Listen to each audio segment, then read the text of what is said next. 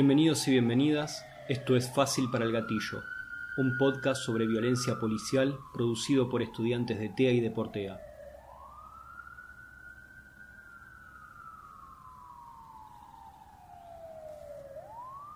En este episodio, Lucas González. Mami, le pegaron un tiro a mi compañero, mami. Le, pegaron un tiro a mi compañero, mami. Estamos acá en Capital.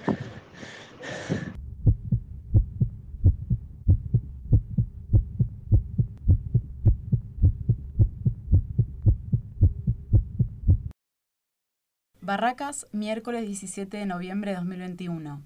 Lo que acabamos de escuchar es un audio de WhatsApp que Joaquín Zúñiga le acaba de mandar a su mamá.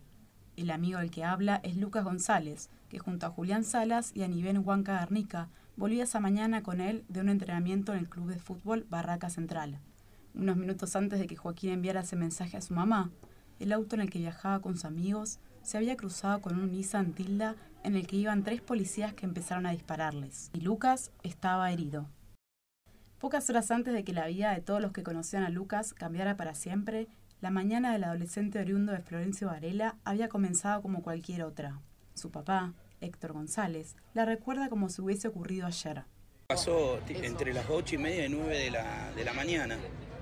Y yo estábamos en casa cuando Lucas se fue, después nos levantamos porque íbamos a preparar a los chicos para el colegio. Lucas y Joaquín habían quedado en verse en un punto de encuentro para que Julián los recogiera y fueran juntos a Barracas. Ese día los dos se avisaron por mensaje de que se habían quedado dormidos. Yo salí, pum, tomé un té rápido, le dije, desayuná. No, no llego y se lo dejo por la mitad. Y dejó la taza por la mitad, pero se llevó las galletitas para el camino, no me acuerdo. Una vez terminado el entrenamiento, Lucas, Joaquín y Julián se disponían a emprender la vuelta a sus hogares a bordo del Volkswagen Surán de Julián.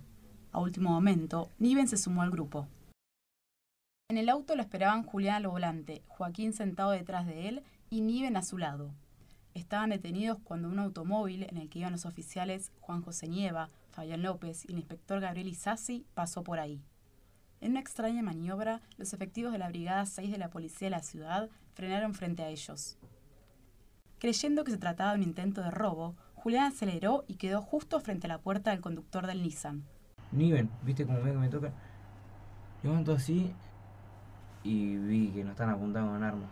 Creyendo que se trataba de un intento de robo, Julián aceleró y quedó justo frente a la puerta del conductor del Nissan. En ese instante comenzaron los disparos. Si te bajan tres y empiezan a tirar, vos no pensás nunca que son policías. En teoría la policía no funciona así. Como pasó todo ese ruido. Y veo, estaba bien, el auto andaba, entonces Julián estaba bien. Y veo así, y Luca le, le caía sangre por todos lados.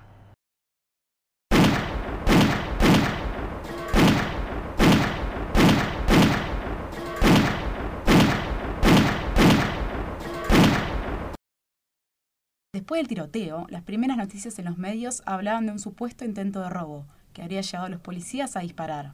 Eso fue lo que vieron los papás de Lucas en la tele. Estábamos tomando unos mates en el sillón, los dos, mirando, eh, creo que estábamos mirando Crónica, canal de noticias. Y decían, eh, cuatro delincuentes en Barraca y Cintia se resaltó y miró así, eso es donde, cerca donde tra- de- entrena Lucas. Bueno, Cintia, y yo dije, nada que ver con nada, o sea, Sin embargo, con el correr de las horas, una nueva versión de la historia comenzó a circular y le dio al caso un giro de 180 grados. Y eso tuvo que ver con Niven, que en medio del desastre, mientras Lucas agonizaba, pudo escapar. Y Niven salió, salió corriendo mucho antes que aparezca la policía, todo. Y. y llegó a la casa. Entonces significaba que alguien había sobrevivido y vio cómo fueron las cosas. y Niven se va corriendo. Se fue corriendo para otro lado, se fue corriendo hasta Constitución. Eh, se sube un colectivo y dice que la gente lo miraba. Yo le pregunté a Niven qué pasó. Le digo, Niven, ¿cómo, ¿cómo te fuiste? Se fue corriendo, él vive en Avellaneda. Se fue corriendo hasta Constitución de- de- de- del susto, la adrenalina, ¿no? El miedo y todo. Y dice que subió colectivo y la gente lo miraba porque estaba impregnado de, de sangre de Lucas, ¿no? Cuando llegó la policía, arrestaron a Julián y a Joaquín. Que llegó todo un batallón de policías. Ya con patrullas, motos, todo. Y ahí empezó lo peor. Que te- me pusieron contra la reja fuerte, que, que nada, que te revisaban y te apretaban todo, me pusieron las esposas y que estuve como tres días con el dolor de las esposas. Los acusaban de escapar de un control policial y de haber chocado con el patrullero. Y nosotros nos pasamos capaz 30 minutos, 40 minutos en el piso, boca abajo, y venían y te decían de todo, te puteaban en dos mil idiomas distintos, villero, negro de mierda, porque sos de Varela también te vamos a pegar un tiro en la cabeza, un montón de cosas. Después de pasar más de 10 horas detenidos y de que Niven se entregara en la comisaría, los tres chicos fueron trasladados al Instituto de Menores Inchausti, donde pasaron toda la noche. Ya dado por finalizado el juicio, dicen que si Niven no estaba, no corría, nos fusilaban a todos ahí.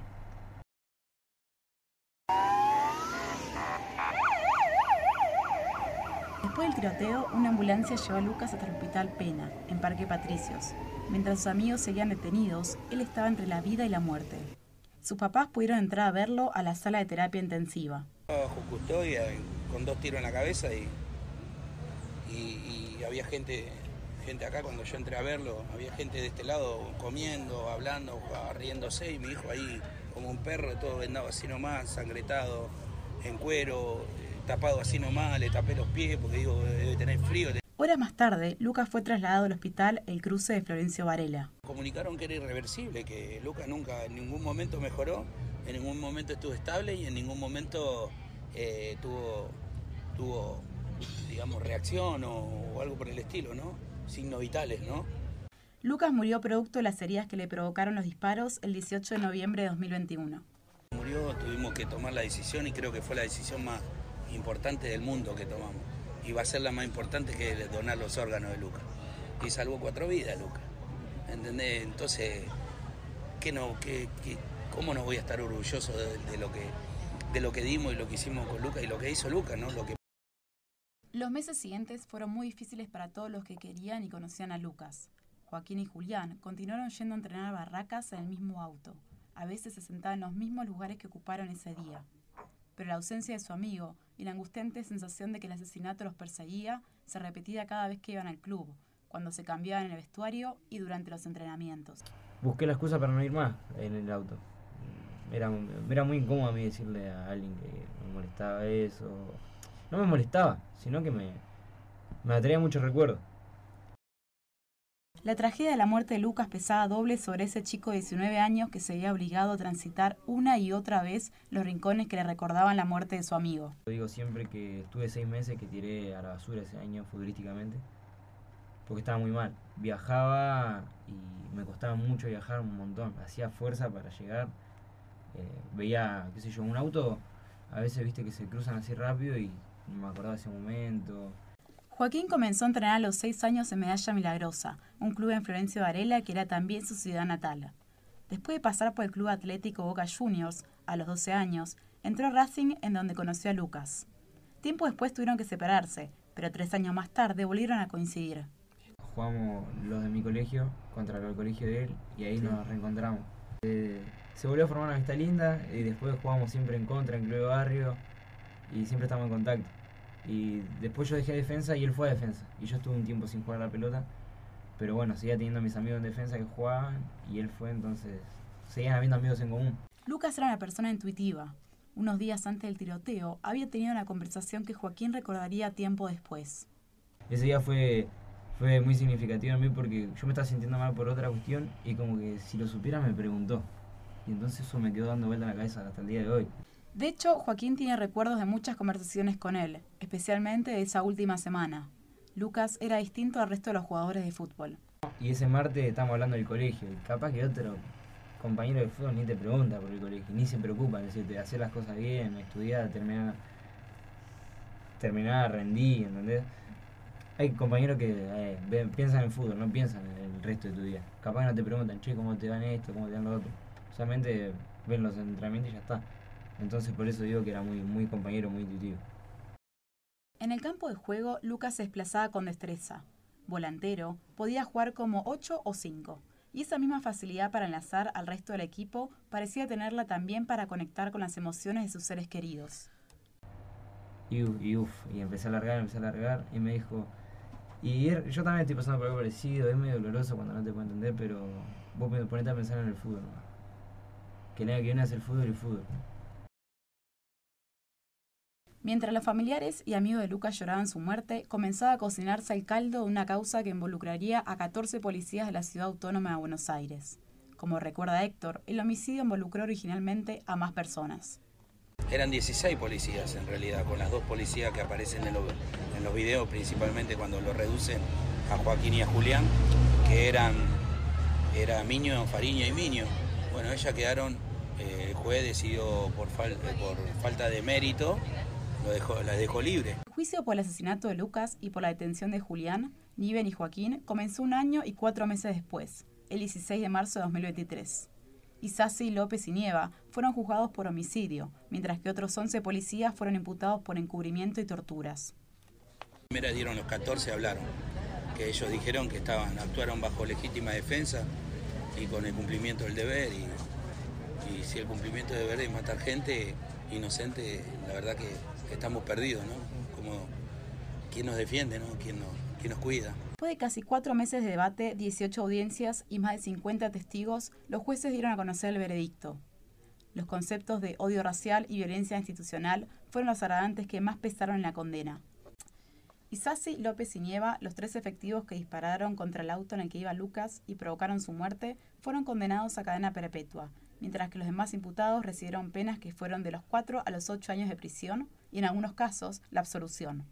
Héctor cree que las condenas fueron justas. Tuve que, tuve que hacer esto y defender a mi hijo de la manera que pude, o sea, no, no, tenía otra manera, como, no sé, salir a matar policías, salir a quemar un hospital, salir a quemar el patrullero, una comisaría, que, que teníamos los medios como para hacerlo, si queríamos hacerlo, teníamos mucha gente atrás de nosotros. Pero nosotros decidimos ir por derecha, con la verdad, creo que con la verdad obtuvimos la justicia. La lucha de la familia de Lucas, encabezada por Héctor, terminó con la justicia por la que tanto habían reclamado. Yo ya no tengo que hacer más nada, fuimos por la justicia, que ellos lo condenen y listo. Lo único que yo quería, esos tres que mataron a Lucas, que paguen lo que tienen que pagar. Y así fue. Hoy, a dos años de la muerte de Lucas, y con el único consuelo de una condena firme para los culpables, sus seres queridos tratan de reconstruir esa vida que les robaron una mañana de primavera en Barracas. Se, frustró todo, ¿viste? Se cayó todo. Estábamos, primero venía el cumpleaños de Valentina, que es el 10 de enero, y cumplió 15 y no, no pudimos hacer nada, ya o sea, no, no, no tenemos motivo de festejo, no tenemos más Navidad, más cumpleaños. A veces, cuando Héctor se refiere a Lucas, lo hacen presente, y ahí es cuando le cae la ficha de que pasaron dos años. También, cuando cada nuevo cumpleaños de Lucas visita su tumba con su hijo menor. La última vez que fueron, el hermanito de Lucas le hizo un pedido. Eh, la última vez me hizo muy mal porque eh, Tiziano el día del cumpleaños llevábamos margaritas. Y yo fui con el mate y bueno, yo me alejé, pa, ¿me podés dejar solo con Lucas? Me dice, no, el muchacho acá. Eh, sí, hice 20 metros, me giro y él estaba arrodillado así, cantándole feliz cumpleaños. no, no podía creer. Ahí me mató, ahí, mm, me mató, me rompió el corazón. Y puteaba, insultaba, ¿y por qué, loco? ¿Por qué me esa criatura que está cantando una lápida, ¿no? Durante un tiempo, la ausencia de Lucas era lo único en lo que la familia podía pensar. Que jugaban a la pelota en mi casa, dentro de mi casa, me rompieron tele. Eh, me, dejen de joder, loco, déjenme escuchar el noticiero, viste, así todo un viejo gruñón yo.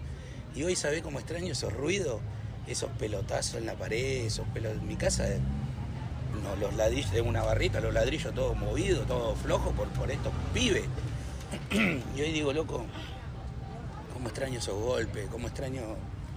Por eso me quiero ir, porque me hace muy mal estar ahí. A menudo cree verlo y otras veces solo escucha ese último portazo. Voy a una cancha y, creo verlo a Luca, miro la tele y creo verlo a Luca. Eso se parece a Luca, viste, todos los pibes con el mismo corte. No se me va a ir. Oh. Eh, nunca más, viste, porque encima no tuve la oportunidad ni de abrazarlo ni decirle que te vaya bien, hijo, o nos vemos más tarde, o no sé. Y a veces a Héctor le gusta creer que su hijo triunfó y está lejos, jugando un partido infinito. Yo siento que Lucas está vivo en cada, como me en cada persona que, que donó sus órganos, está vivo en mí, eh, en mi corazón, lo tengo, lo llevo tatuado, lo llevo en todo lado y, y creo que no. Es como que me quiero dar la idea de que se fue a jugar al fútbol a otro lado y, y que está en otro lado, ¿viste? No, no que ya no está, que ya no va a volver.